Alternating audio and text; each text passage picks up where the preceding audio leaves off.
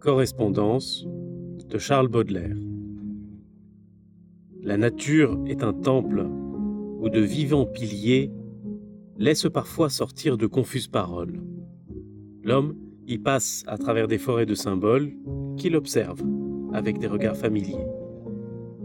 Comme de longs échos qui de loin se confondent, dans une ténébreuse et profonde unité, vaste comme la nuit et comme la clarté, les parfums, les couleurs et les sons se répondent. Il est des parfums frais comme des chairs d'enfants, doux comme les hautbois, verts comme les prairies, et d'autres corrompus, riches et triomphants, ayant l'expansion des choses infinies, comme l'ambre, le musc, le benjoin et l'encens, qui chantent les transports de l'esprit et des sens.